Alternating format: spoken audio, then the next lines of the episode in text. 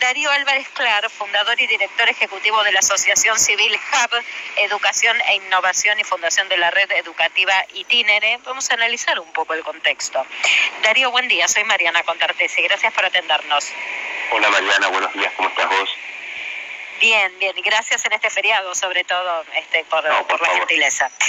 Eh, Darío, em, la ministra de, Educación, Soledad Cunha, hace un ratito, en conferencia de prensa, confirma el regreso escalonado, chicos de los últimos años eh, de la secundaria, del último año de primaria, un examen final y alguna alguna revinculación o, por lo menos eh, rememorar contenidos eh, a partir del verano para enfrentar a los chicos a, la educación del año próximo. ¿Qué es lo que deja esta pandemia en este contexto? A ver, Mariana, me parece que esta situación es una situación multicausal, pero también es de múltiples consecuencias. Eh, creo que la pandemia primero deja mucho del muchísimas consecuencias en, en, en, la índole personal, emocional, de, alumnos, de alumnas, pero también de los adultos. Y la gran preocupación, que al menos a mí me, me mueve estas últimas semanas, es una enorme confusión. Creo que hay medidas que se están tomando, como dijiste recién la ministra Cuña, también eh, otra la semana pasada, están anunciando medidas que a mi modo de ver son tardías, porque se está, estamos lidiando con consecuencias desde hace muchos meses que no solamente tiene que los aprendizajes. Eh, es extendida la idea de que nadie renuncia ni, ni le es indiferente lo que niñas y niños hayan aprendido y hayan incorporado como experiencias de aprendizaje, pero no es el foco.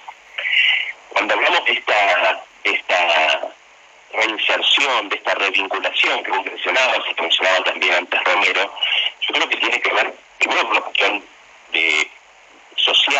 es la función de la escuela. Pero a mí me preocupa, y es una de las consecuencias que podría dejar de lo que tú preguntas, es que la no revinculación, el no volver a las escuelas, el no encontrar puentes mucho más anchos que nos comuniquen a los niños en el sistema y a las familias, es que no se empiezan a impulsar las, la, la nueva escolar. Eh, hay contextos en donde podemos medir consecuencias emocionales, pero hay otros contextos donde podemos llegar a pensar que queden eh, alumnos fuera del sistema y algunos pueden sistema estamos hablando de condenar su futuro. Y esta es la preocupación más grande que uno puede llegar a tener. En ese sentido, mm, me parece que las discusiones eh, sí tienen que ver con lo macro, tienen que ver con, situaciones eh, macro a nivel nacional, pero también tienen que ver con lo micro, con entender los distintos actores, que no solamente son los ministerios, no solamente son los, colegios. Eh, yo soy fundador de colegios en el ámbito privado, pero soy un actor social. Yo gestiono instituciones como el Norte, como el, Colegio del Paro, que son instituciones privadas, pero somos actores que, la, que impartimos educación desde el ámbito privado, pero regidos por normativas públicas. La educación es pública, es un derecho, es un deber público, por lo tanto, estamos todos en la misma situación. Tenemos que construir y tenemos, hace varias semanas digo, hay que ampliar las mesas, las mesas parcializadas, en donde un ministro habla con una cámara de, colegios, en otra en otra mesa habla la cámara con el sindicato. hay que ampliar la mesa, hay que incluir especialistas vinculados con la psicología, hay que incluir eh, eh, especialistas, por supuesto, en la enfermedad y epidemiólogos, hay que incluir también a las familias, hay que incluir el futuro. Y a mí me suena que hay muchas situaciones que estamos escuchando que tienen que ver con el ámbito de la opinión. Hay que tomar decisiones en un contexto donde otros países ya pasaron por esto y no pueden salir como modelo, en donde hay otros actores sociales, eh, privados y públicos que pueden reaccionar y ayudar a que esta vuelta sea posible, me suena un poco fuerte pensar en no volver hasta el 2021 como una aceleración dicha a dos meses de primer año, me parece muy fuerte. Y por supuesto, que como vos mencionabas recién, de, lo dijo señora Cuña, lo dijo Nicolás Trota meses atrás también, hay que crear puentes porque el año 2021 va a ser una resignificación del 2020, porque no todos los alumnos incorporaron herramientas, proyectos, desafíos, contenidos necesarios. Por lo tanto, el 2021 va a ser un año de resignificar la escolaridad. Por eso digo que tenga todos los actores adentro ese año. Ahora, Darío, yo te decía, hablaba la semana pasada con el rector de, la Universidad de Buenos Aires, con Alberto Barbieri, eh, e inclusive, e inclusive Barbieri lo que decía era que tenían que preparar y disponer todo el proceso educativo eh, del primer año de, la UBA en función de ayudar a los chicos que recién salen de la secundaria en la recuperación de los contenidos no dados. Es decir, yo, quisiera un, diagnóstico tuyo de, lo que nos espera en 2021, porque esto estamos hablando de un regreso solo para revincularnos con los chicos desde lo humano, pero, pero lo educativo, ¿qué, ¿qué nos espera para 2021 en este marco? Sí, Mariana. Eh, voy un pasito atrás y voy a hablar de tu pregunta. Yo creo que hay que eh, volver ahora sería revincularnos de lo, humano y de emocional, pero también sería poner en práctica y ensayar los protocolos que nos puedan permitir pensar que en febrero de 2021 volvamos. Primero que yo creo que eh, las instituciones educativas, tanto a nivel inicial, primaria y secundaria, vamos a estar teniendo la posibilidad de volver durante la segunda quincena del mes de febrero, según las necesidades de cada uno de los chicos, pero vamos a tener que empezar algo anticipado este proceso. El mes de marzo va a ser un mes de... En la, educación siempre se habla del mes diagnóstico. El mes diagnóstico era decir, bueno, ¿cómo están los chicos? Este va a ser un mes de diagnóstico y de producción de con quién me encuentro, qué pasó con esos alumnos, con esas alumnas, qué saben y qué no saben, cómo lo atravesaron, porque junto con el, tema de la mayor o menor contacto con las escuelas, también las familias se han, visto atravesadas, los docentes se han visto atravesadas, se han visto atravesadas por situaciones muy difíciles.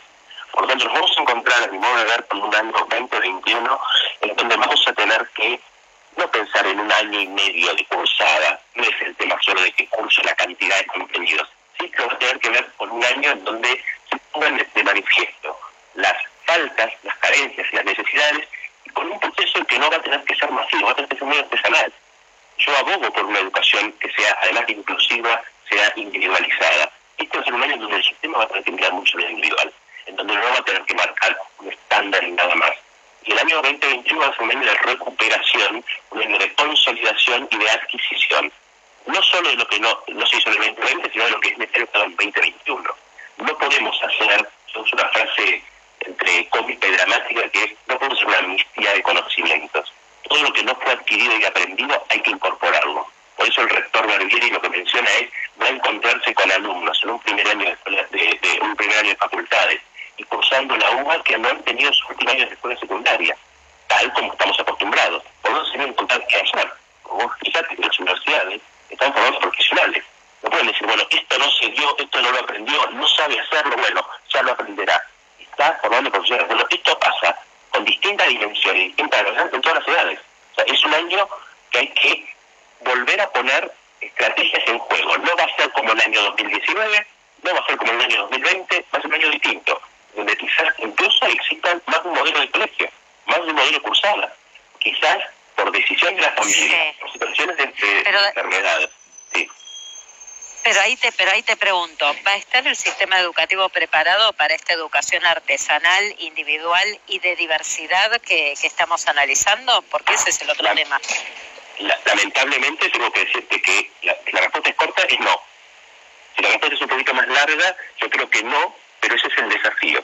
Y de alguna manera este, esta pandemia puso de manifiesto, como en tantas otras áreas, como la salud, como la economía, como la infraestructura, como la, la, la salubridad, también en la educación puso de manifiesto la gran diferencia de quienes acceden y quienes no acceden, no acceden, de quienes tienen herramientas para hacerlo de una manera y de otra.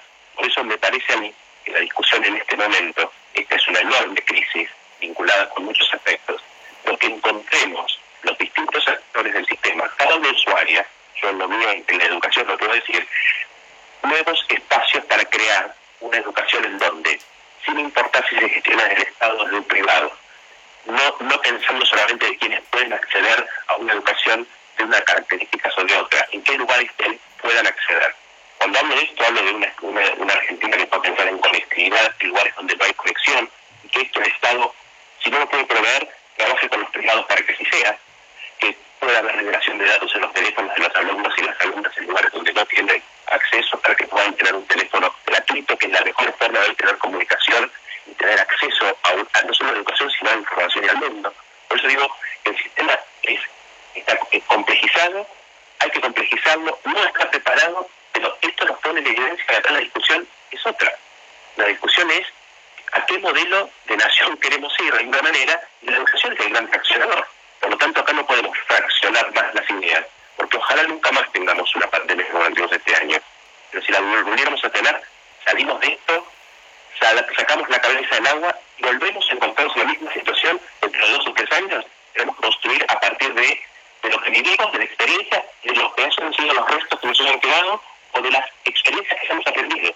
Porque yo te puedo asegurar que los docentes, las docentes de todo el país y el sistema de esto aprendió. Hay muchas experiencias que vinieron para quedarse. De ahí tienen que hacer transformación. Clarísimo, por eso me, quedaba escuchándote con, mucha atención, sumamente interesante Darío, muchísimas gracias por, eh, por esta charla esta mañana en Radio Lab. Por favor, Mariana, te agradezco a vos y te mando un saludo. Un beso, buen día, hasta luego. hasta luego. En tiempo real, en tiempo real.